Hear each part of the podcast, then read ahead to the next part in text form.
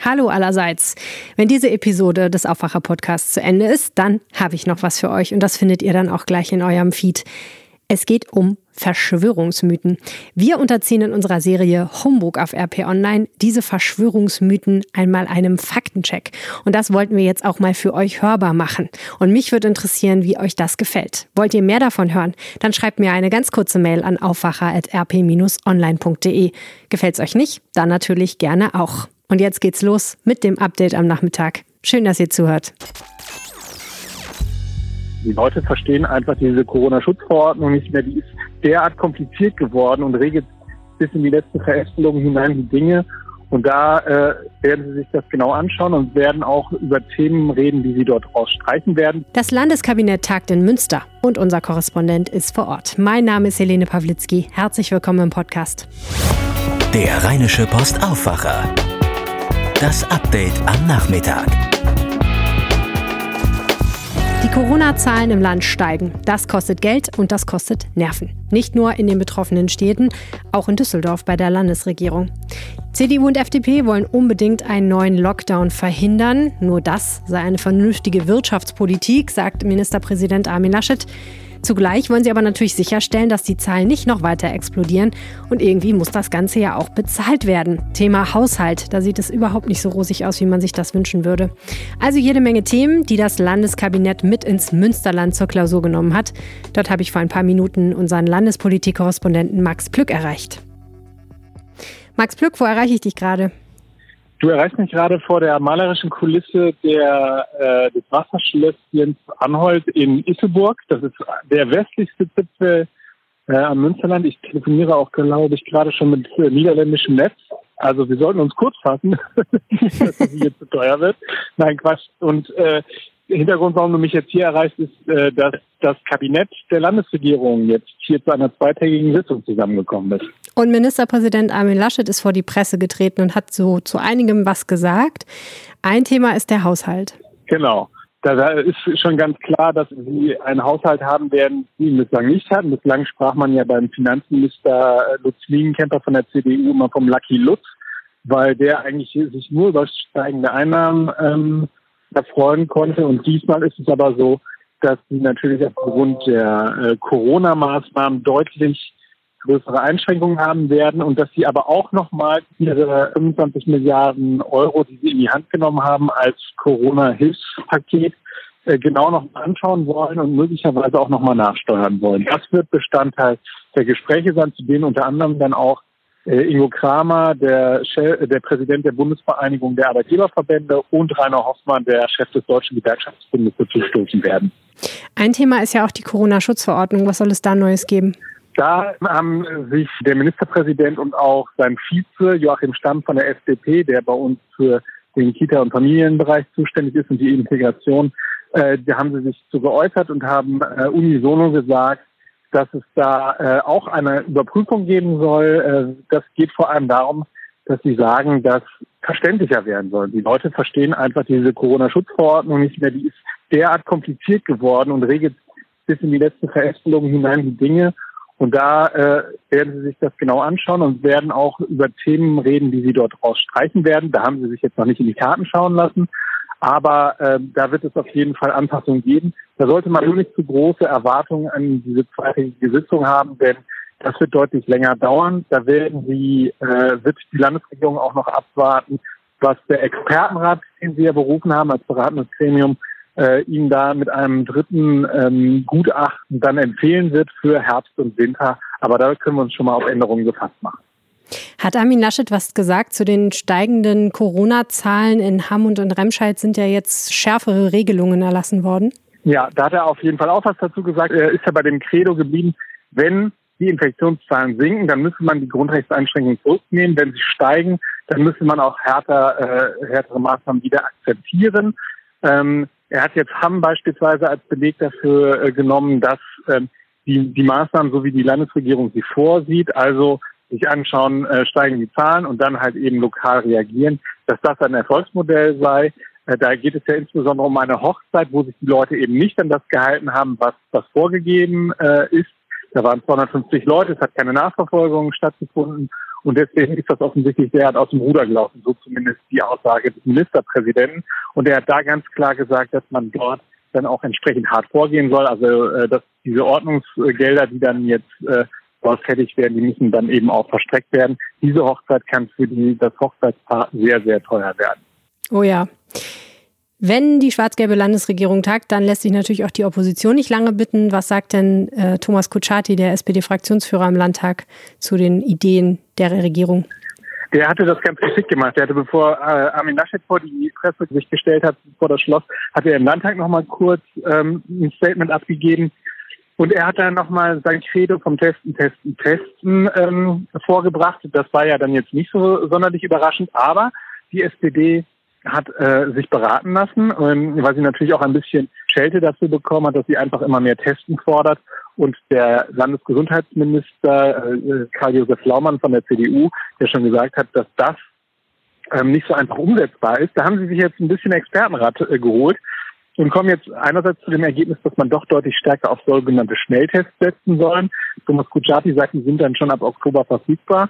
Und er sagt, ähm, dass man ähm, einem Beispiel aus Frankfurt folgen soll. Dort hat das Deutsche Rote Kreuz äh, Zehner-Tests gemacht. Das heißt, es werden zehn Leute zusammen, also die, die, die Testschäden von zehn Leuten zusammen werden, äh, werden zusammengetestet und wenn da was auffällt, dann guckt man nochmal genauer hin. Ähm, das führt aber dazu, dass man deutlich schneller wird und dass man das sehr stark bündeln kann. Und Thomas Bucciati sagt, das wird eine Verzehnfachung der Kapazitäten mit sich bringen und das würde dann natürlich dafür sorgen, das mehr testen kann. Er sagte beispielsweise, mit den Schnelltests sollte man auch äh, darüber nachdenken, dass man Großveranstaltungen wieder im stärkeren Umfang zulässt, wenn sich die Leute eben für einen Zehner dann äh, vorher nochmal testen lassen. Also 10 Euro soll das Ganze kosten. Ja, interessant. Ich habe das gerade im Zusammenhang mit Bundesligaspielen gelesen. Nicht für die Fans, sondern für die Spieler und Vereinsmitarbeiter, die dann sozusagen im Zehnerpack getestet werden, damit man schneller herausfinden kann, ob es da Probleme gibt und vor allen Dingen, dass das günstiger wird. Ich muss sagen, dass mir da so ein bisschen die Fantasie fehlt, wie das laufen soll, wenn man äh, wenn man da 10.000 Leute hat, die äh, beispielsweise jetzt zum, zum Sarah Connor Konzert oder eben zu einem Bundesligaspiel äh, wollen, dann da im Vorfeld testen lassen will, selbst wenn das nur 15 Minuten dauert, äh, habe ich irgendwie so ein bisschen das Gefühl, entweder man muss da zehntausende Tester aufbringen oder aber äh, man muss äh, äh, man muss als Fan dann vielleicht dann schon eine Woche vorher in den Kampf gehen. Ich weiß nicht, was der Arbeitgeber dazu sagt. Na, das könnte noch interessant werden. Auf jeden Fall, Max, vielen herzlichen Dank. Ich hoffe, du stellst dich jetzt nicht in Stau, wenn du auf dem Rückweg bist. Naja, ich hoffe auch, weil ich muss noch ein paar Texte schreiben. Alles klar. Vielen Dank, ne? Mach's gut. Bis dann. Übrigens, Armin Laschet hat auch gesagt, er könne sich Weihnachtsmärkte und auch Martinszüge vorstellen. Allerdings nur nach klaren Regeln. Ja, und dass wir unseren Korrespondenten mal eben nach Münster schicken können, das geht auch wegen euch, denn ihr unterstützt uns mit einem RP Plus Abo. Vielen, vielen Dank. Wer das auch mal ausprobieren möchte, der findet alle Infos und Konditionen auf rp-online.de slash abo-aufwacher. Und jetzt mehr News aus der Region. Wir haben es gerade schon angesprochen, in Hamm und Remscheid gelten wieder strengere Corona-Regeln. Hamm führt ab morgen als einzige Stadt in NRW wieder eine Maskenpflicht im Unterricht für Lehrer und Schüler an weiterführenden Schulen ein. Im öffentlichen Raum dürfen nur noch fünf Personen oder Personen aus zwei Haushalten zusammenkommen. In Remscheid wird das Masketragen im öffentlichen Raum empfohlen. Die Stadt will großflächig die Regeln kontrollieren. Hamm hatte laut Robert-Koch-Institut knapp 65 Neuinfektionen pro 100.000 Einwohnern in den vergangenen sieben Tagen. In Remscheid waren es etwas mehr als 52. Nach dem Hackerangriff auf die Düsseldorfer Uniklinik führt eine mögliche Spur der Täter laut Justizministerium nach Russland. Die verwendete Schadsoftware ist bereits von vielen anderen Angriffen auf Unternehmen und Institutionen bekannt, sagen die Ermittler. Die entsprechende Hackergruppe sitze nach Einschätzung privater Sicherheitsunternehmen in der Russischen Föderation. Das teilte das Ministerium am Dienstag in einem Bericht an den Rechtsausschuss mit. Über eine Sicherheitslücke im Programm der Firma Citrix war ein sogenannter Loader ins System geschmuggelt worden. Nachdem die Sicherheitslücke geschlossen war, lud dieses Schadprogramm die Verschlüsselungssoftware nach. Beim Angriff in der Nacht auf den 11. September wurden 30 Server der Uniklinik verschlüsselt. Die Hacker schickten Entsperrcodes, nachdem sie erfuhren, dass sie nicht die Universität, sondern die Klinik erwischt hatten. Die IT des Krankenhauses ist weiter nicht voll einsatzbereit. Man hofft, dass die zentrale Notaufnahme diese Woche ihren Dienst wieder aufnehmen kann. Noch seien aber nicht alle entsprechenden Systeme wieder hochgefahren. Etwa 700 Angestellte des öffentlichen Dienstes haben heute in NRW ihre Arbeit niedergelegt. In Gütersloh seien zwei Kitas geschlossen worden und in zehn weiteren Kitas habe es nur Notgruppen geben können, sagte eine Sprecherin der Gewerkschaft Verdi. Zudem waren Krankenhäuser, Stadtverwaltungen, Stadtwerke und Recyclinghöfe in Unna, Remscheid und Duisburg betroffen. Am Mittwoch soll es weitere Arbeitsniederlegungen geben. In Schwerte sind planmäßig die Stadtverwaltung und die Wasserwerke betroffen, in Solingen ebenfalls die Verwaltung sowie die Stadtwerke und einzelne Kitas. In Köln geht es um die Stadtwerke und zwei weitere kommunale Unternehmen. Im Kreis Minden-Lübbecke sollen Mitarbeiter in der Kreisverwaltung und in Kliniken die Arbeit niederlegen. Die schwarz-gelbe Landesregierung will den Ökolandbau in Nordrhein-Westfalen ausweiten. Derzeit sei NRW Schlusslicht, sagte Landesumweltministerin Ursula Heinen-Esser von der CDU. Nur sechs Prozent der Agrarflächen in NRW würden ökologisch bewirtschaftet. Das ist weniger als beispielsweise in Bayern mit 11 Prozent oder Baden-Württemberg mit 14 Prozent.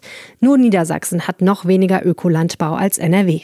Das Ziel? 2030 sollen es in NRW 20 Prozent sein. Dazu sollen ab 2021 Ökomodellregionen ausgewiesen werden. Dort sollen die Bauern konkret erfahren, dass es für Bioprodukte gute Absatzmärkte gibt. In NRW-Gefängnissen gab es 2020 bereits jetzt mehr Suizide als 2019 oder 2018. Das geht aus einem Bericht der Landesregierung an den Rechtsausschuss des Landtags hervor. Demnach sind dieses Jahr 41 Insassen verstorben, 19 davon nach Suiziden. Bei den anderen Toten wurden natürliche Todesursachen angegeben. 2019 waren es 35 Menschen, davon 11 Suizide. 2018 waren es 29 Tote bei ebenfalls 11 Suiziden. Angaben zu möglichen Ursachen macht der Bericht des Ministers nicht.